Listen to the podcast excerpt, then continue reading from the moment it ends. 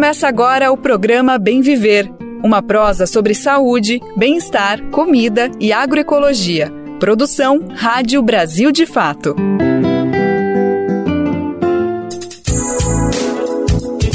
Quarta-feira, dia 11 de janeiro de 2023. Vem com a gente porque tá no ar mais uma edição do programa Bem Viver, produzido pelo Brasil de Fato. Aqui quem tá falando é a Nara Lacerda e eu sigo com você pela próxima uma hora.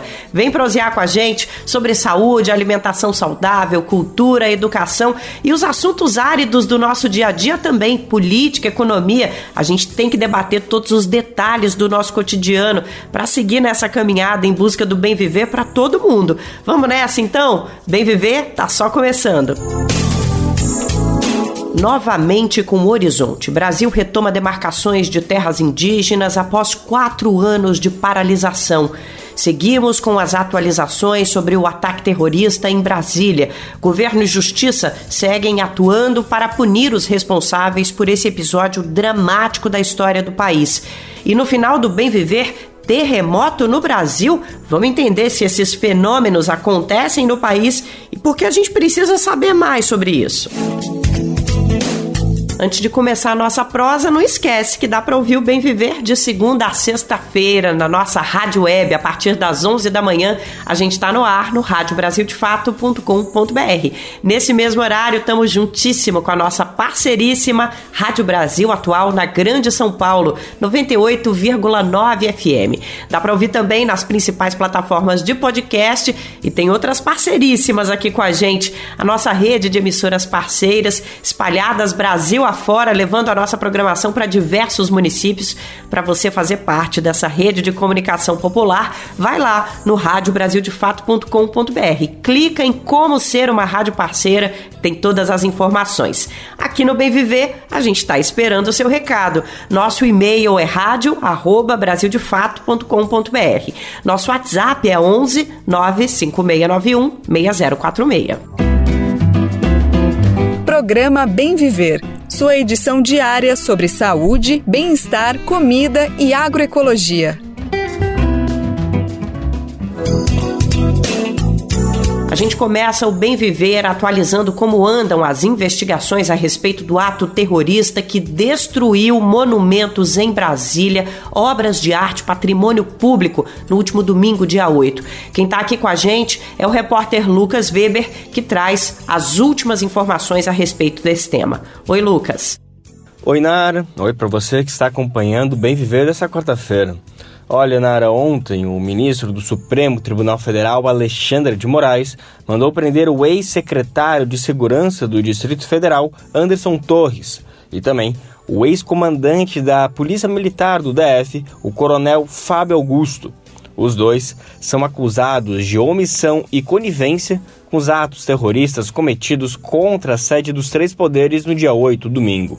Todo mundo lembra que Anderson Torres foi ministro do governo Bolsonaro ele ocupava a pasta da Justiça. Nesse momento, ele está nos Estados Unidos, onde está tirando férias, mas já deve estar retornando para o Brasil e pode chegar a qualquer momento, Nara. Isso já havia sido anunciado por ele ontem à noite. Em sua conta no Twitter, Anderson Torres anunciou que voltaria ao Brasil para se entregar à justiça. Em duas postagens publicadas na sequência, ele afirmou que está certo de que a verdade prevalecerá. Torres, que foi exonerado ainda no domingo pelo então governador Ibanez Rocha, do MDB, já estava nos Estados Unidos quando os ataques à sede dos três poderes aconteceram.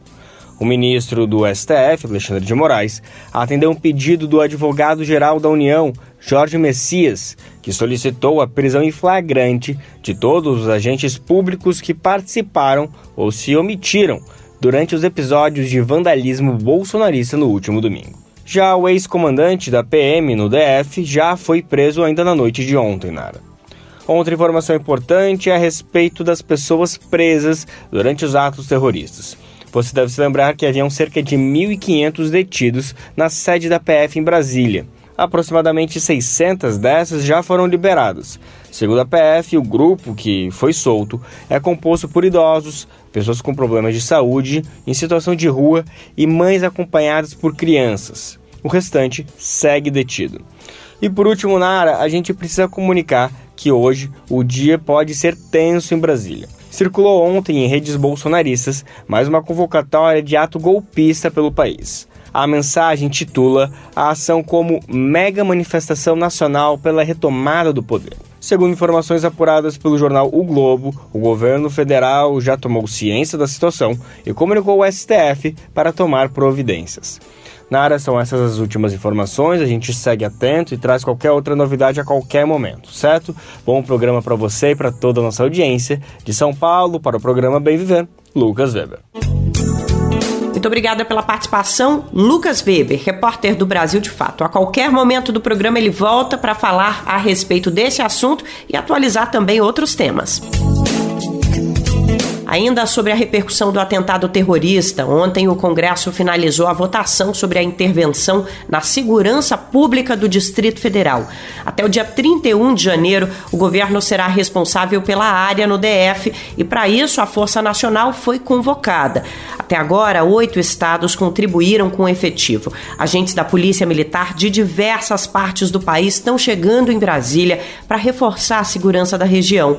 A intervenção já estava em vigor desde o último domingo, quando o decreto foi assinado pelo presidente Lula, mas precisava passar pela aprovação da Câmara e do Senado. Tudo isso é uma resposta ao ato terrorista bolsonarista cometido na capital federal. Como todo mundo viu nos vídeos que circulam amplamente na internet, a Polícia Militar do DF demorou muito para reagir aos ataques. Num primeiro momento, os agentes chegaram até a escoltar os terroristas à esplanada dos ministérios. Por conta disso, o ministro do Supremo Tribunal Federal, Alexandre de Moraes, afastou o governador do Distrito Federal, Ibanês Rocha, da função. Quem está exercendo o cargo é a vice dele, Celina Leão. Nós comentamos ontem do canal criado pelo Ministério da Justiça para receber denúncias dos ataques terroristas ou de atos semelhantes pelo país. A ferramenta já está funcionando e, segundo o ministro Flávio Dino da Justiça e Segurança Pública, mais de 20 mil e-mails já chegaram. Vamos saber mais com Madison Euler, da Rádio Nacional. Após criação de e-mails para receber informações sobre os envolvidos nos atos golpistas do último domingo, o Ministério da Justiça e Polícia Federal Federal já tem milhares de denúncias.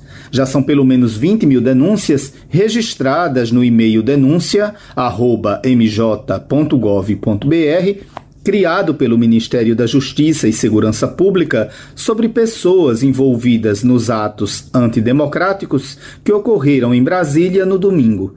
O titular da pasta, Flávio Dino, falou quais são as próximas etapas. Nós estamos trabalhando em parceria com a CGU, a Controladoria Geral da União, e com a Advocacia Geral da União. E o que eu posso afirmar a você nesse momento é que todo esse material está subsidiando petições que nós estamos apresentando. Então nós já temos mandados de prisão expedidos que serão cumpridos, espero que hoje.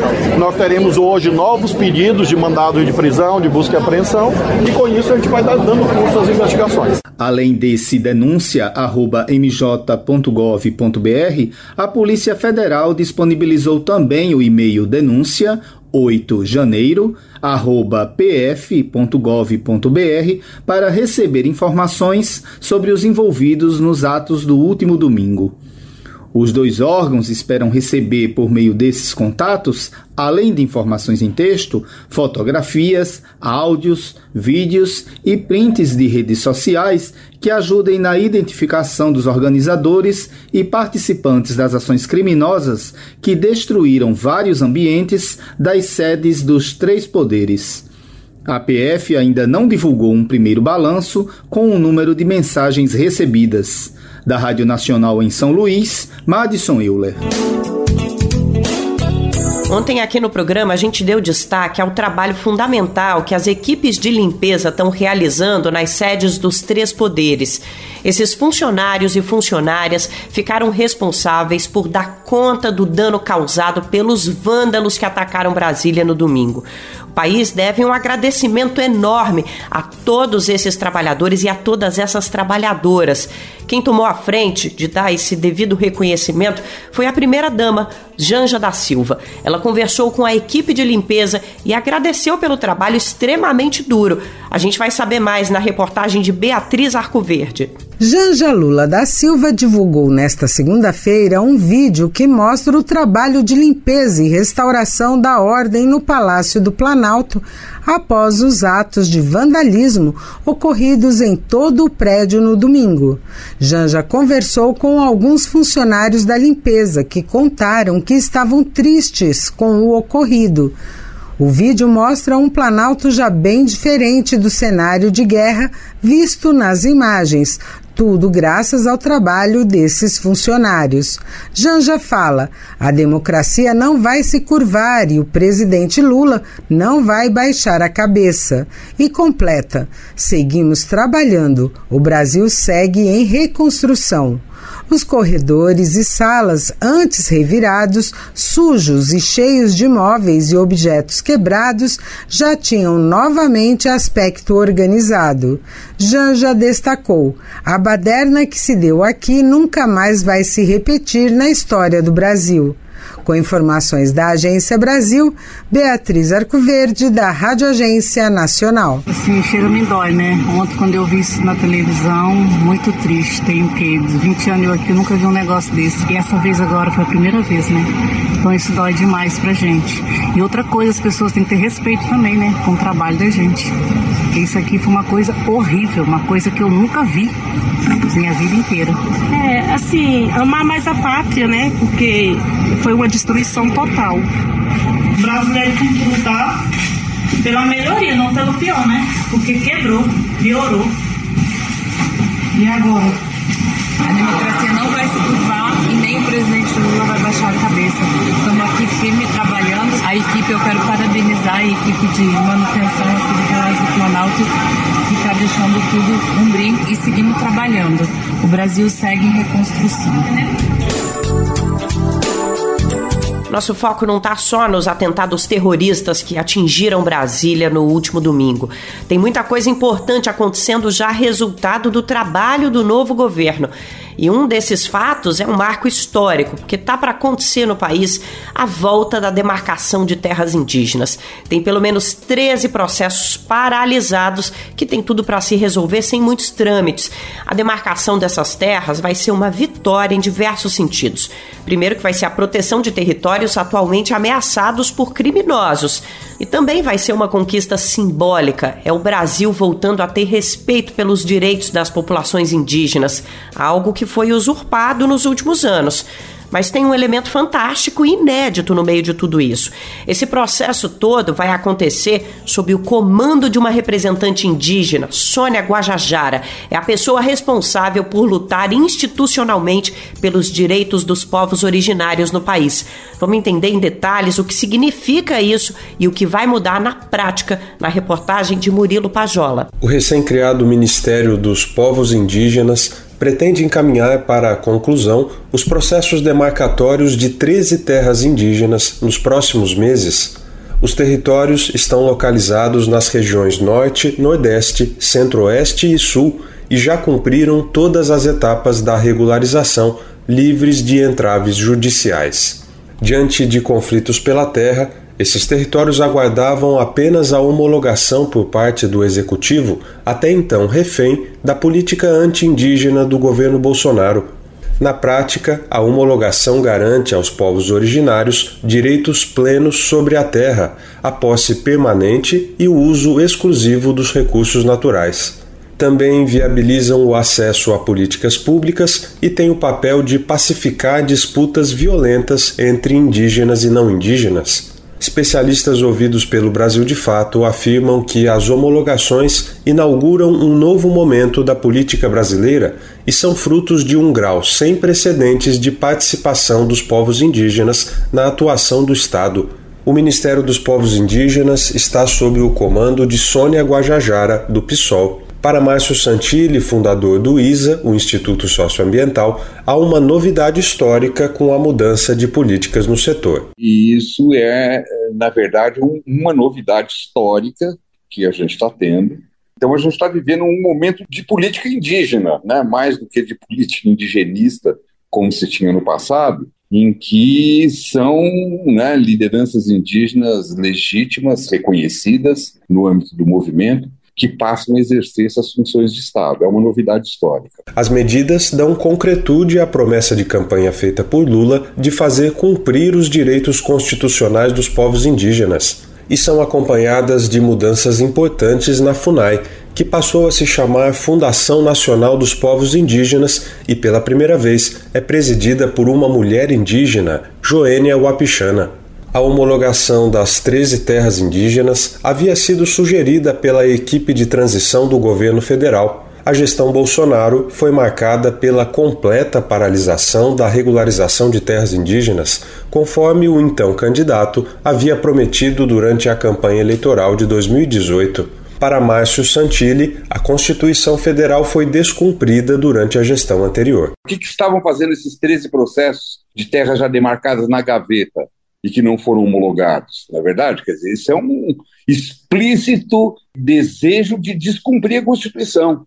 É, então, na verdade, o que o presidente Lula está retomando é o cumprimento da Constituição. As terras indígenas prontas para homologação abrangem juntas cerca de 8,4 mil quilômetros quadrados, o equivalente a mais de cinco vezes a cidade de São Paulo. Segundo o ISA, 32% das 676 terras indígenas do Brasil ainda não foram homologadas e estão em etapas anteriores do processo demarcatório. A antropóloga Barbara Arisi, da Universidade Livre de Amsterdã, destaca a importância da homologação das 13 terras indígenas Especificamente, ela conhece de perto uma delas em Santa Catarina. Cada uma delas é, é muita guerra, muita luta, né? A que eu conheço mais de perto, porque eu, eu estudei e morei muitos anos em Florianópolis, é a do Morro dos Cavalos, né? Essa terra aí já era para ter demarcada há muitos anos, né?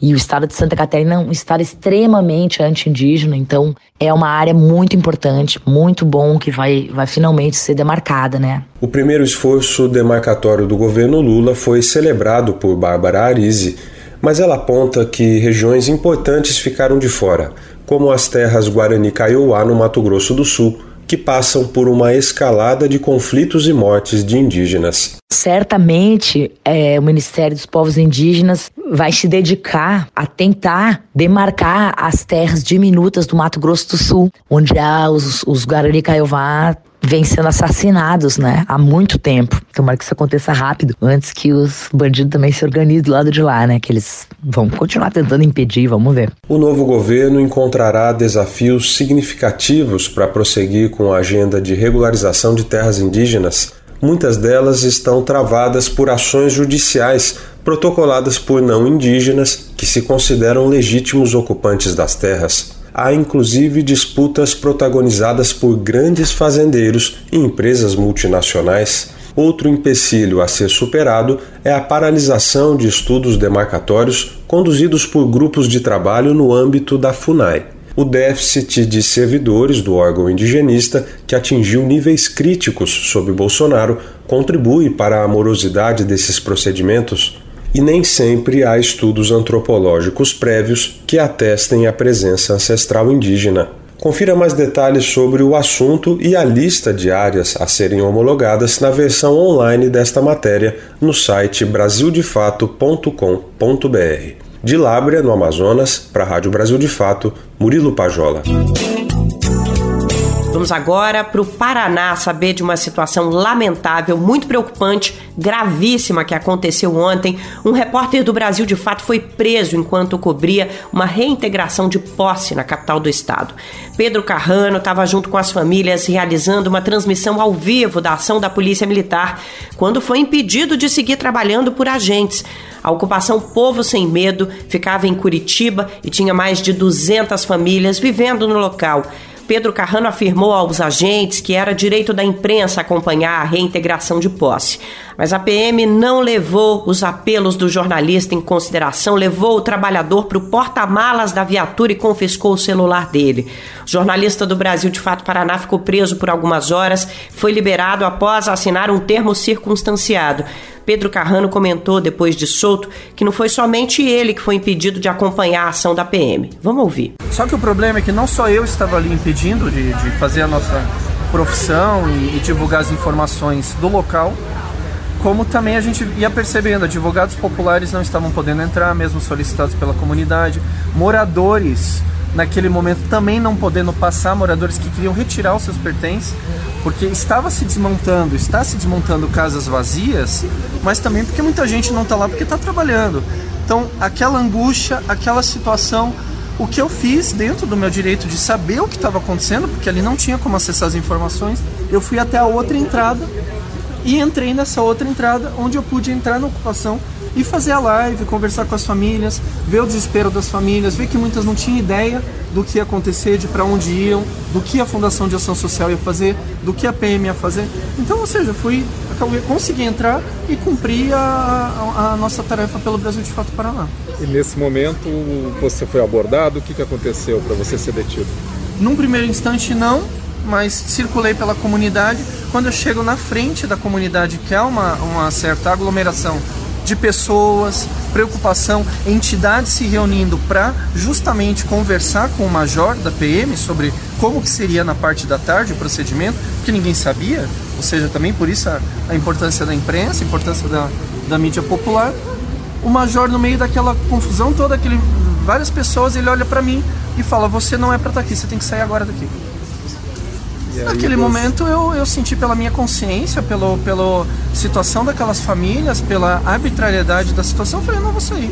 Então, você argumenta que você tinha que continuar reportando, é, fazendo o seu trabalho de jornalista. Continuar passando as informações, sabendo o que ia acontecer. É, todos ali queriam saber qual seria o procedimento. Há pouquíssimos canais, seja do governo, seja da prefeitura, com as áreas de ocupação que a gente acompanha tanto. E daí essa situação, não há esses canais de negociação, não se esgota a negociação e em cima da hora vamos despejar no atropelo, vamos tirar a imprensa no atropelo, vamos tirar as entidades que querem apoiar no atropelo. É, não dá, não está errado. Nesse momento você foi detido. Nesse Isso. momento quando você se recusou Isso. a sair dali, você foi Nesse detido. Nesse momento eu sou detido e levado até a, a viatura, colocado na parte de trás. Polícia Militar não respondeu aos questionamentos do Brasil de Fato Paraná. É, tá todo mundo acompanhando que o ex-ocupante do Palácio do Planalto, Jair Bolsonaro, tá longe do Brasil, mas tem publicado nas redes sociais o que seria um balanço da gestão dele no governo federal. Ele traz uma série de ações que teriam colocado o Brasil em situação muito melhor do que a que a gente vivia antes de Bolsonaro chegar à presidência, conta muita vantagem, enfim, traz um monte de coisa que não parece ter muito a ver com a nossa realidade, né? E a publicação deixa de fora outros detalhes importantes. Por exemplo, Bolsonaro ultrapassou a meta da inflação por dois anos seguidos. Foi divulgado ontem o índice de preços ao consumidor amplo do ano passado e, como já estava previsto, ficou acima do estipulado pelo próprio governo. Todo mundo sentiu isso no bolso. Os alimentos puxaram e muito a inflação para cima, causando uma crise em grande parte dos lares do país. Vamos entender melhor o que significou esse erro de avaliação econômica do governo, para não dizer coisa pior, com Nicolau Soares. A inflação em 2022 teve alta acumulada de 5,79%. O percentual é referente ao IPCA, Índice de Preços ao Consumidor Amplo. A divulgação foi feita nesta terça-feira, dia 10, pelo IBGE, Instituto Brasileiro de Geografia e Estatística. Este é o segundo ano seguido em que o IPCA acumula alta acima da meta estabelecida pelo Conselho Monetário Nacional do Banco Central. Dos quatro anos de governo do ex-presidente Jair Bolsonaro, do PL, somente em dois a meta foi cumprida. Em 2021, por exemplo, o Conselho estipulou que a inflação acumulada medida pelo IPCA deveria ficar entre 2,25% e 5,25%. Mas o índice ficou bem acima, em 10,06%, com alta puxada pelo preço dos combustíveis. Em 2022, a inflação deveria ficar entre 2% e 5%. O índice apurado pelo IBGE superou essa meta por 1,29 pontos percentuais. A inflação de 2022 foi influenciada principalmente pelos preços dos alimentos e bebidas. Itens do grupo saúde e cuidados pessoais também subiram no ano e tiveram impacto no percentual da inflação anual. Os produtos que mais subiram foram os do setor de vestuário, com cerca de 18% de aumento. Apesar disso, impactaram pouco a inflação na média. O motivo, a pouca representatividade do setor de vestuário na cesta de itens que compõem o IPCA. Já os itens relacionados a transporte registraram redução de preços de 1,29% no ano. Essa queda tem relação com o corte de impostos sobre combustíveis incentivado pelo governo Bolsonaro às vésperas das eleições presidenciais. Pelas regiões metropolitanas, a do Rio de Janeiro teve a maior inflação acumulada em 2022. O índice foi de 6,65%, seguido por São Paulo, com 6,61%. A região metropolitana de Porto Alegre teve a menor inflação acumulada em 12 meses, 3,61% no ano. O IBGE também divulgou nesta terça-feira a inflação medida pelo INPC, Índice Nacional de Preços ao Consumidor. Esse índice é importante porque é considerado para cálculo do salário mínimo. Por lei, o governo precisa reajustar o salário mínimo anualmente, aplicando a ele, no mínimo, o percentual acumulado pelo INPC. O governo do presidente Luiz Inácio Lula da Silva, do PT, pretende aumentar o salário mínimo para R$ 1.320 neste ano. A medida ainda não foi oficializada. Se for, o piso nacional terá um reajuste de 9% com relação ao valor de 2022. Dessa forma, seriam mais 3 pontos percentuais acima da inflação medida pelo INPC. Da Rádio Brasil de Fato, com informações da redação em Curitiba, locução Nicolau Soares. Recado importante para quem é microempreendedor individual. Não sei se você está sabendo, mas aumentou neste ano a mensalidade de contribuição previdenciária. O valor passou a ser 66 reais. Talita Pires tem mais informações. Trabalhadores que possuem o cadastro de MEI, microempreendedor individual, terão que levar em conta o reajuste do valor de contribuição que entra em vigor a partir deste mês. Novo valor é baseado no anúncio de aumento do salário mínimo já aprovado pelo Congresso Nacional, que deve ser de R$ 1.320 a partir da assinatura da medida provisória pelo presidente Lula e publicação no Diário Oficial da União. Com o reajuste, a contribuição previdenciária do MEI, que equivale a 5% do salário mínimo, passará a ser de 66 reais. Da mesma forma, o MEI caminhoneiro, que possui contribuição previdenciária de 12%, deverá pagar R$ 158,40. Ao emitir o DAS, documento de arrecadação do Simples Nacional, o trabalhador poderá conferir o cálculo e a aplicação do novo valor. Os trabalhadores com MEI que exercem atividades sujeitas ao imposto ICMS, ou seja, referente ao comércio e indústria, deverão pagar um real a mais sobre o valor da contribuição previdenciária. Aqueles que exercem atividades onde se aplica o imposto ISS, ou seja, prestação de serviços, deverá pagar mais cinco reais. Trabalhadores que lidam com os dois impostos deverão somar R$ 6,00 ao valor da contribuição. A partir dessa conta, o valor a ser pago mensalmente por cada MEI girará em torno de R$ 67 a 72 reais. Já o MEI caminhoneiro pagará mensalmente entre R$ 159,40 e R$ 164,40. Vale ressaltar que o pagamento da guia do DAS, que possui vencimento no dia 20 de cada mês, permite que o trabalhador tenha acesso a direitos previdenciários como aposentadoria por idade, auxílio doença, aposentadoria por invalidez, auxílio reclusão, pensão por morte e salário maternidade. Da Rádio Brasil de Fato, com reportagem de Mariana Lemos, de São Paulo, Talita Pires. No novo governo, uma das áreas que vai passar por um processo sério de reconstrução é a saúde. A gente comentou bastante aqui no final do ano, no momento de retrospectiva, como esse setor sofre um desmonte anual desde a aprovação do teto de gastos. E a situação se agravou ainda mais durante a gestão Bolsonaro. Não foi segredo para ninguém que o ex-ocupante do Palácio do Planalto escolheu uma série de ministros negacionistas da ciência para ocupar a pasta. E segundo a equipe de transição, que atuou por dois meses mapeando o cenário, a pedra filosofal para o ministério vai ser a construção de um novo Plano Nacional de Saúde. E o grande diferencial que a atual pasta vai trazer é que esse processo vai ser feito de forma colaborativa com a participação da população. Vamos entender melhor no quadro Repórter SUS com Caroline Oliveira. Repórter SUS. O que acontece no seu sistema único de saúde? A participação social na construção de políticas públicas na saúde foi um dos pontos defendidos pelo grupo de transição responsável pela área no governo de Luiz Inácio Lula da Silva, do PT. O relatório final entregue ao presidente petista menciona o enfraquecimento do diálogo e da participação social nos últimos quatro anos na área de saúde. Diante do cenário, deve ser aprovado um Plano Nacional de Saúde que seja inovador em relação à participação da sociedade na construção do orçamento. Lúcia Souto, integrante do grupo, sanitarista e ex-presidente do Centro Brasileiro de Estudos em Saúde, explica o objetivo. Para que a gente possa estar construindo um orçamento também de forma participativa que possa dialogar com o Plano Nacional de Saúde e assegurar que aquilo aprovado em cima das necessidades de saúde da população se reflita num orçamento participativo e que possa ser acompanhado Brasil afora de uma forma concreta por toda a sociedade. A sanitarista afirma que hoje existem tecnologia, mecanismos e dispositivos que podem assegurar essa participação. Além do mais, nós estamos também entrando numa experiência que pode ser muito inovadora e criativa, que é a experiência da criação é, do Sistema Nacional de Participação Social, onde cada ministério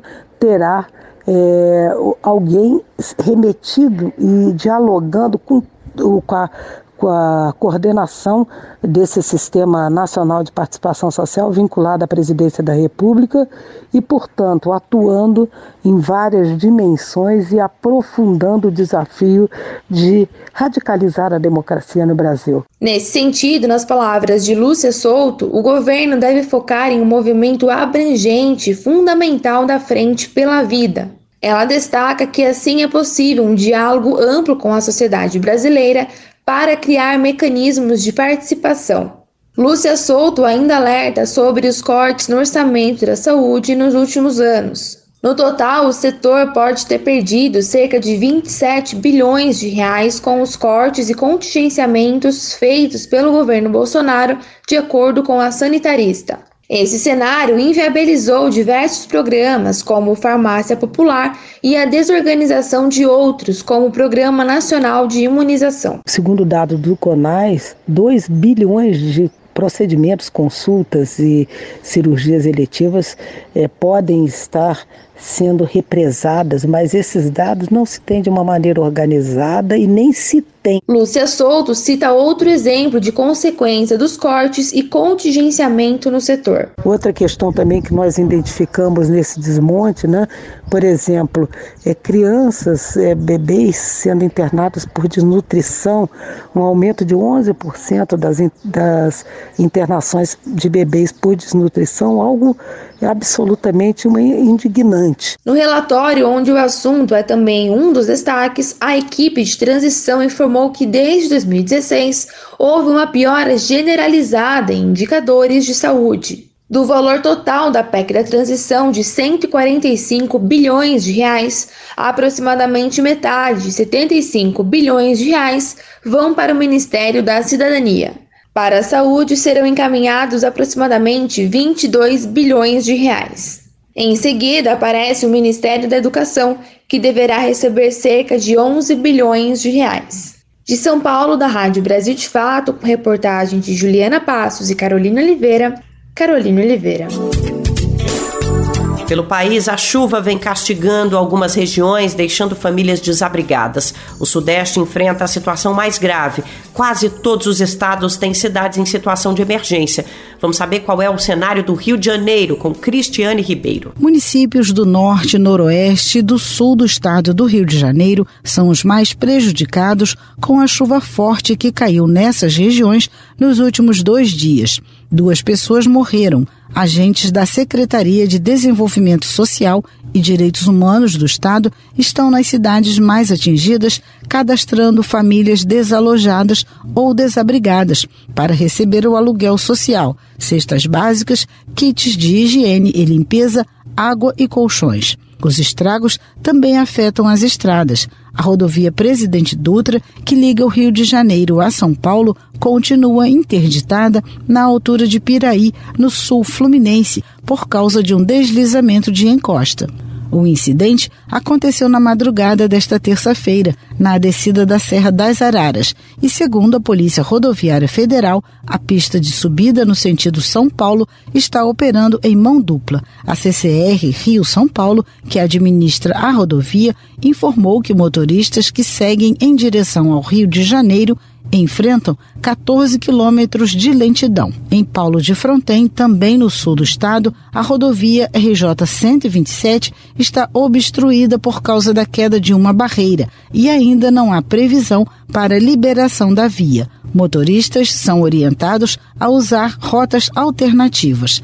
Santo Antônio de Pádua, Laje do Muriaé e a Peribé, no norte do estado, ficaram inundadas com o transbordamento dos rios Pomba, Muriaé e Itabapoana no último domingo. Somente nesta terça-feira, o nível da água começou a baixar, mas o alerta continua e estes e outros rios do estado seguem monitorados. Laje do Muriaé, Aperibé, Santo Antônio de Pado e Miracema declararam situação de emergência, enquanto Cambuci e Engenheiro Paulo de Fronten instalaram gabinetes de gestão de crise. Segundo Antônio Robson, assessor técnico da Defesa Civil de Santo Antônio de Pádua, mais de 13.500 pessoas foram afetadas e 6.800 desalojadas pela cheia do rio Pomba. Hoje, o município de Santo Antônio de Pádua está sendo afetado pelo rio Pirapitinga, que é um rio que nasce no estado de Minas, no município de Pirapitinga. E o prefeito já está lá, secretário de defesa, subsecretário, caminhões, barco, guarda municipal para socorrer a população. Chove bastante na região de Santo Antônio de Pádua, chove Cataguases, chove em toda a extensão do rio Pomba. Mas neste momento nós não temos cheia na cidade de Santo Antônio de Pádua. A Defesa Civil do Estado atendeu 70 ocorrências nas últimas 24 horas. Segundo o Instituto Nacional de Meteorologia, ainda há previsão de chuva para esta semana. Da Rádio Nacional no Rio de Janeiro, Cristiane Ribeiro. Minas Gerais também enfrenta sérios problemas. São mais de 100 municípios em situação de emergência, milhares de pessoas desabrigadas. São Paulo, que já passou por um período tenso na semana passada, segue em alerta. Ontem, a Defesa Civil colocou águas de Lindóia e Itapira em estado de atenção para chuvas. Vamos ter uma aula de geografia no nosso programa a partir de agora, ou melhor, de geologia. O Bem Viver tem o prazer de trazer mais uma vez a equipe do Laboratório Sismológico da Universidade Federal do Rio Grande do Norte. Estamos falando dos maiores especialistas da área no país que realizam um trabalho incrível de monitoramento geológico. Quando a gente escuta sobre terremoto no Brasil, no geral, ninguém dá muita bola, porque acha que não tem com que se preocupar. De fato, a gente está numa situação bem privilegiada nesse aspecto. E a gente já vai entender daqui a pouco na entrevista.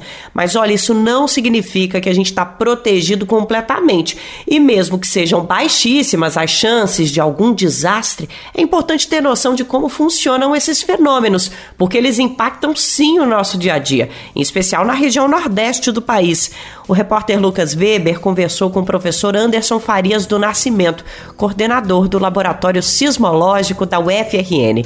Vamos ouvir agora o papo dos dois. Professor, primeiramente eu queria agradecer a sua disponibilidade e responder tão prontamente a nossa reportagem para conseguir tirar um tempinho para conversar com a gente no meio dessa agenda corrida. Muito obrigado pela disponibilidade, viu, professor? Lucas, eu que agradeço a oportunidade. A gente sempre encontra, estica dali, puxa daqui um pouquinho de tempo na agenda e é uma satisfação estar falando e, e geralmente falando de uma, sobre esse assunto que a gente gosta tanto de uma forma mais abrangente para gente que não é especialista, mas que, que precisa entender também a importância, tá bom? Então eu agradeço primeiramente muito a, a oportunidade. Perfeito, professor. E na verdade eu já começo por aí mesmo. O objetivo é justamente explicar um pouquinho para as pessoas que não acompanham, que não são dentro da área da academia, o que, que são eventos sísmicos. E eu já te pergunto, professor, que recentemente, quem acompanha um pouco do trabalho de vocês, aí do Laboratório Sismológico da Universidade Federal do Rio Grande do Norte, recentemente, nos últimos meses, tem sido quase que diário anotações de eventos sísmicos, principalmente pela região Nordeste, entre Paraíba, Pernambuco, Bahia. A primeira pergunta que eu te faço é se esses eventos são assustadores ou servem de alerta, trazem algum receio ou fazem parte no, normalmente das movimentações que a gente tem? Eu diria que essas movimentações são parte da dinâmica interna da Terra, assim, da dinâmica interna que tem reflexões externas na Terra. É, a gente vive no, Brasil, a gente está numa, numa, numa situação razoavelmente privilegiada em relação, nesse aspecto, terremotos, que em relação a outros lugares do mundo, outros lugares do mundo, né? Então a gente está numa situação, num, num, local que é chamado região intraplaca, que a gente está dentro de uma placa tectônica, no interior todo do continente. E, na verdade, os contatos de placa principais que a gente tem no Brasil são a, o contato que fica ali no Chile, exatamente por baixo do Chile, tem um contato, uma placa, uma placa está sendo engolida, digamos assim, pela outra, pela placa sul-americana, e do outro lado, olhando para o outro lado do continente, entre o Brasil e a África, existe a dorsal mesoceânica, que exerce uma, um empurrão que separa, vai separando alguns milímetros por ano, em média, o Brasil da África. Então, o Brasil, é, assim como Outras regiões do mundo, que também são interior de placa, eles são menos propensos a terem terremotos, menos frequentemente terremotos mais catastróficos. Né? É, isso não significa dizer que eles não existam, tá certo? E que a gente não precise, e, e que a gente tenha que negligenciá-los. Eu gosto sempre de falar que a gente não dá para virar um terrorista sismológico, de assustar as pessoas, dizendo que a gente está num risco tão grande quanto alguns outros países, que é de, de contato de placa tectônica, porque não é verdade. A gente está num risco muito menor, porém a gente nunca deve atribuir a zero a probabilidade de algo acontecer. É, a gente tem que estar sempre tem que estar sempre é, antenado no que está acontecendo. Porque quando você fala em risco, e, e o termo risco, ele não engloba só a chance de acontecer. A chance de acontecer, é, na verdade, tem um outro nome técnico chamado ameaça.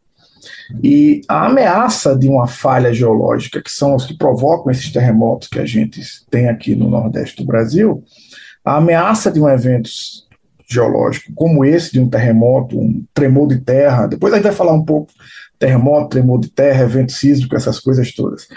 É, a ameaça de um evento sísmico acontecer é quem diz isso é a natureza é a chance de acontecer, a gente não tem controle nenhum. É, no entanto, forma na qual a gente se expõe, a forma na qual a gente ocupa o solo, a forma na qual a gente constrói, etc., tudo isso pode aumentar aí sim o seu risco. Tá certo? Se um terremoto de grande magnitude acontece, talvez no meio da Antártida, é, não, não tem muito risco, porque para os seres humanos, né? Talvez tenham para alguns seres vivos que tenham lá, etc. Mas para o ser humano o risco é baixo, porque é inabitado, não tem gente, é longe de tudo, ninguém vai dar conta, ninguém vai saber o que aconteceu. Agora, à medida que a gente vai ocupando a, a, o nosso solo, a gente vai, com, como população vai crescendo, essas questões de sismicidade, mesmo em regiões que tradicionalmente não tinham é, notícia de muitos eventos sísmicos, eles começam a ter uma importância, porque as pessoas começam a perguntar, as pessoas começam a se questionar. Você, para planejar obras, vai ter que começar a levar em conta a chance daquilo ali acontecer, mesmo que demore 50, 60 ou 100 anos, porque algumas estruturas de construção podem durar isso aí. A gente tem né, pontes, barragens, grandes estruturas, elas podem durar, às vezes, alguns séculos. E, e, e dependendo é, da, do risco que você, da, da ameaça que você tem, você tem que levar em conta esse, esse risco, que é para não dar chance ao azar, digamos assim, né? Então, esse tipo de, de monitoramento e mapeamento, ter esse catálogo é, atualizado, é, mesmo nos países de baixa sismicidade, você precisa aferir isso aí de uma forma quantitativa. E aí, para fazer isso, só tem um remédio, é o monitoramento. E esse é o trabalho, parte do trabalho que a gente faz aqui no, no laboratório, tá certo? De informar a população, mostrar o que está acontecendo. E nos últimos 10 anos, 10, é, pouco mais de 10 anos, nós temos aí, o Brasil tem uma rede sismográfica que opera continuamente desde o sul do Brasil. Eu sei que a frase é batida, mas desde o Oiapoque até o Chuí, né? eu não quero. A frase é meio batida, mas diz bem isso. A gente tem estações em várias regiões do, do Brasil. Inicialmente o projeto foi bancado pela Petrobras, depois agora pela CPRM, e ultimamente nós temos tido um aporte é, do CNPq também em alguns momentos, principalmente a gente aqui no Nordeste do Brasil. Então, a UFRN em particular, ela é, opera essas estações da rede sismográfica, as estações do Nordeste do Brasil. E essa é o, uma parte do trabalho que a gente tem feito aqui. Mas voltando à sua pergunta, se está acontecendo mais eventos, eu não diria que estão acontecendo mais, eles estão sendo mais notados e mais reportados, tá certo? É, é uma tendência natural quando você presta mais atenção em alguma coisa, mesmo que ela seja menos frequente ou que você não se apercebia antes, você tem a impressão, isso é uma impressão que a gente tem, de que está acontecendo mais. Mas, do ponto de vista geológico, você tem que levar em conta milhares, centenas de milhares de anos, na média a gente está com uma atividade sísmica normal. Perfeito, professor. Era bem aí que eu queria chegar, essa percepção, se fazendo um retrato mais longo, vendo toda a era geológica, se na verdade está tudo dentro de uma normalidade. Professor, eu quero que você fale um pouquinho mais dessa rede de monitoramento, que me parece algo fenomenal, que poucas pessoas têm acesso, mas antes você já puxou uma próxima pergunta que eu acho que é fundamental a gente falar, já até para eu me corrigir, que eu tenho certeza que eu usei errado os termos aqui, entre terremoto, tremor de terra, evento sísmico, por favor, tu pode me ensinar, ensinar toda a audiência quais são as terminologias corretas, quando que a gente deve usar cada caso, por favor? Bom, é bom você falar sobre esse assunto porque dá oportunidade de a gente esclarecer algumas coisas. O termo microtremor, é, ele geralmente tem um termo, ele é um, tem um uso muito específico tecnicamente. É usado para é, vibrações, uma certa faixa de frequência, podem ser vibrações do ponto de vista artificiais e algumas vibrações naturais. Tá certo? Então, é, e o termo vem do inglês microtremor, é, em português, a gente meio que usa isso como sinônimo de eventos sísmicos, terremotos e, e é, eventos sísmicos e terremotos e tremores de terra. Basicamente, eu já escutei muita gente falando que terremoto é quando é acima de tal magnitude, tremor de terra é quando é menor, né? Mas na verdade é que todos são terremotos. Se for uma ruptura de uma falha que fez o chão, o chão se mexer, ou algum acidente, ou algum, né, ele é, ele é provocado por uma ruptura de uma falha geológica, uma energia que foi acumulada, e você tem eventos sísmicos. Você pode ainda estender mais esse conceito para chamar de evento sísmico, na verdade, qualquer vibração que seja provocada. E elas podem ser provocadas de forma natural, né? Um terremoto, por exemplo, um evento sísmico, um terremoto de uma falha geológica, ou provocado pela ação humana. Você pode ter explosões nucleares, você pode ter é, alguns tipos de eventos que são associados a atividades humanas. Então, o termo é, é, explosões nucleares provocam sismicidade também. Então, o termo é, tremor de terra, é, terremotos, eles são basicamente sinônimos, tá certo? Pra, e as pessoas chamavam tremor de terra porque, de fato, elas sentiam a terra tremor, tremer. Então, não fique com medo de chamar é, terremoto e tremor de terra, porque eles são sinônimos. Ótimo, professor, que bom. Mais tranquilo aí, bom saber que a gente está minimamente por dentro dos termos. E agora, professor, é, diante de todo esse avanço que já existe nesses últimos dez anos na formalização dessa rede, você vê ela devidamente estruturada e capaz de monitorar qualquer tipo de evento sísmico ou é importante que o Brasil avance mais nesse sentido? Perfeito. O, é, é importante que o Brasil sempre avance, porque principalmente na região amazônica, algumas regiões do Brasil, o, mesmo no Nordeste, a gente tem alguns é, espaços que a gente gostaria de densificar a rede. Tá certo? Então, para isso precisa de financiamento. Não tem outro jeito. Tá certo? A gente recentemente, depois de um tempo, idas e vindas, é, o convênio com o Serviço Geológico do Brasil foi finalmente, é, foi finalmente restabelecido e a gente agora pode respirar.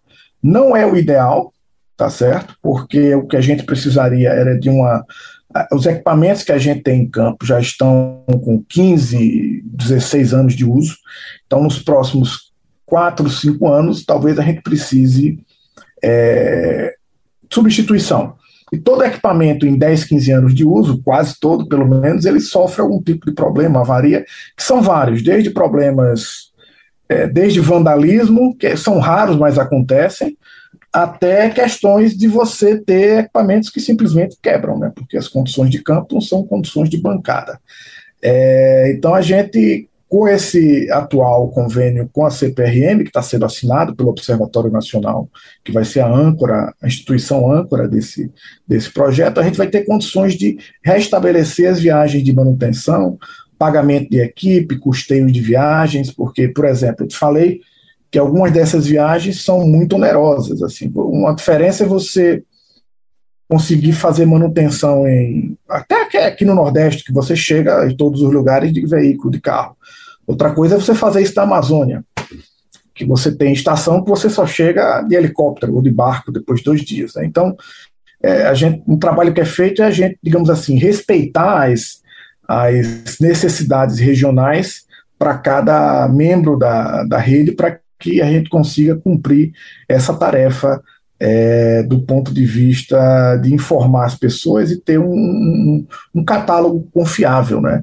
A gente é, sabe que todos os países, ou pelo menos os países que querem desenvolver sua indústria mineral, sua indústria de exploração de recursos humanos, questões ambientais, etc., uma das perguntas é como é que é a sismicidade nessa área. Então você precisa desse tipo de informação como informação básica, tá certo? O Brasil tem potencial, por exemplo, para é, exploração de hidrocarbonetos em regiões é, de recursos não convencionais. Você precisa saber se aquela região tem sismicidade anterior, qual é o nível dela, etc., se a exploração aumentou ou diminuiu, mesma coisa com a mineração, etc.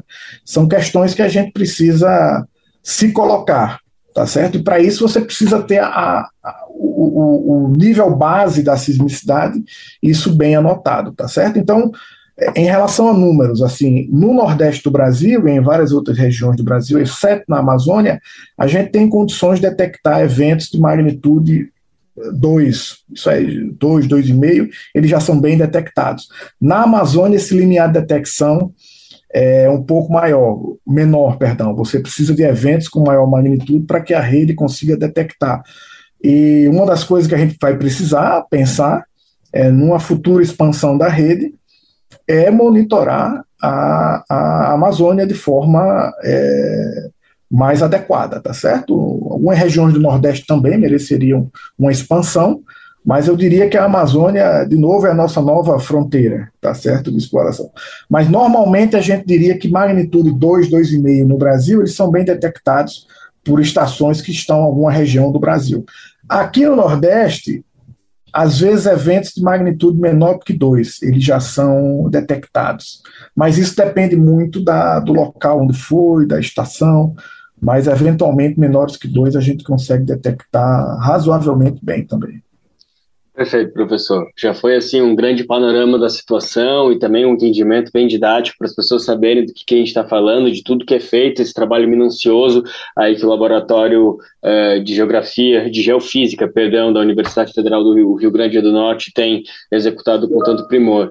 Infelizmente, nosso tempo já acabou, daria para ficar falando muito mais coisa, trazer muito mais conhecimento, mas eu tenho certeza que tudo que você já trouxe já é de grande valia. Então, eu queria agradecer mais uma vez a sua disponibilidade e disposição para compartilhar esse conhecimento com a gente. Lucas, eu que agradeço por esse momento. A gente é, agradece muito porque é uma oportunidade de falar para fora dos nossos muros da universidade para os nossos pares. Então, essa, essa, essa troca de informações e essas perguntas e colocar isso de forma muito clara para o nosso público é fundamental. Eu agradeço muito esse canal. Entender a sismicidade é entender o Brasil. E a gente só protege aquilo que a gente conhece. Tá entendendo? Se a gente não conhece o que tem, a gente geralmente não protege, negligencia e isso não é bom. Nós acabamos de conversar com o professor Dr. Aderson Farias do Nascimento. Ele é coordenador do Laboratório Sismológico da Universidade Federal do Rio Grande do Norte, vinculado ao Departamento de Geofísica da Universidade. De São Paulo, da Rádio Brasil de Fato, Lucas Weber. Valeu demais ao professor Anderson Nascimento e toda a equipe do Laboratório Sismológico, que sempre atende a gente e nos ajuda a entender melhor esses fenômenos. Parceria que o Bem Viver valoriza demais. Vamos encerrar o Bem Viver de hoje contando caos. Tá conosco a partir de agora o nosso colunista Moza Benedito, que hoje traz uma história que faz a gente voltar para as aulas de português. Moza conta sobre um caminhoneiro que tinha dúvidas sobre o acento nas palavras. E nessa dúvida, a opção era acentuar tudo. Mas daí, bom, vamos saber com o próprio Moza na coluna de hoje. Colunistas Brasil de Fato com Moza Benedito, escritor, geógrafo e contador de causos. Alguém aí sabe o que significa a palavra jereba? Se forem procurar em algum dicionário, a palavra se escreve com J. Eu procurei e achei. Jereba pode ser uma palavra usada para falar de um animal ruim de montaria, magro e fraco. Pode ser também um sujeito desajeitado, um tipo de arraia existente na Bahia, um sinônimo de urubu-rei ou pano atado em arame para lavar carros. A palavra vem do tupi e pode ser traduzida por o gigante, o que voa dando voltas. Então, acho que tem mais a ver com o urubu-rei, também conhecido como urubu-caçador. Mas tem um sujeito apelidado Jerebas, só que iniciando a palavra com a letra G, que não é nada disso. É um grande músico, grande compositor, que fazia parte de um grupo musical muito bom, o Bendegó, de algumas décadas. Bendegó, ou Bendengó, é o nome de um riacho e um povoado do município de Monte Santo, na Bahia. O maior meteorito já encontrado no Brasil caiu nas margens do riacho Bendegó, em 1784 e por isso recebeu esse nome. Mas foi levado para o Museu Nacional do Rio de Janeiro, aquele que pegou fogo. Os músicos do Bendegó eram todos daquela região. Uma época mudou o grupo inteiro para uma casa da Vila Madalena, em São Paulo. E a casa em que moravam virou ponto de festa permanente. O Jereba continua nativa, criativo, compõe música todos os dias e é um grande contador de causas. Ficamos amigos e ele me contou uns causos de Uauá, Tucano e outras cidades, dentro ou perto do Raso da Catarina, região mais seca do Brasil. Um dos causos é de um caminhoneiro que resolveu escrever no para-choque ou na carroceria do seu caminhão um ditado do sertão baiano: Topo tudo a todo tempo. Mas na hora de escrever, bateu uma dúvida. Alguma palavra dessas tem acento? O caminhoneiro não sabia e tinha raiva dos acentos. Dizia: inventar esse negócio de pôr acento nas palavras e eu não sei onde colocar. Depois de muito pensar, decidiu: vou pôr em todas as palavras tascou acentos agudos nas palavras, mas na última sílaba de todas elas. Topó, tudó, atodó, tempó. Virou gozação. Quando a molecada via o seu caminhão passando, gritava: Topó, tudó, atodó, tempó. Ele brecava o veículo e saía bravo querendo dar um corretivo em quem gritou. Nunca conseguiu pegar nenhum. Você ouviu o escritor Mousa Benedito, geógrafo e contador de causos.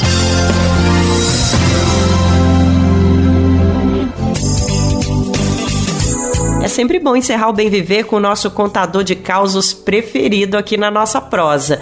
Por hoje é só, mas amanhã a gente está de volta com mais uma edição inédita do programa. Ouça a partir das 11 da manhã no radiobrasildefato.com.br e na Rádio Brasil Atual, 98,9 FM na Grande São Paulo.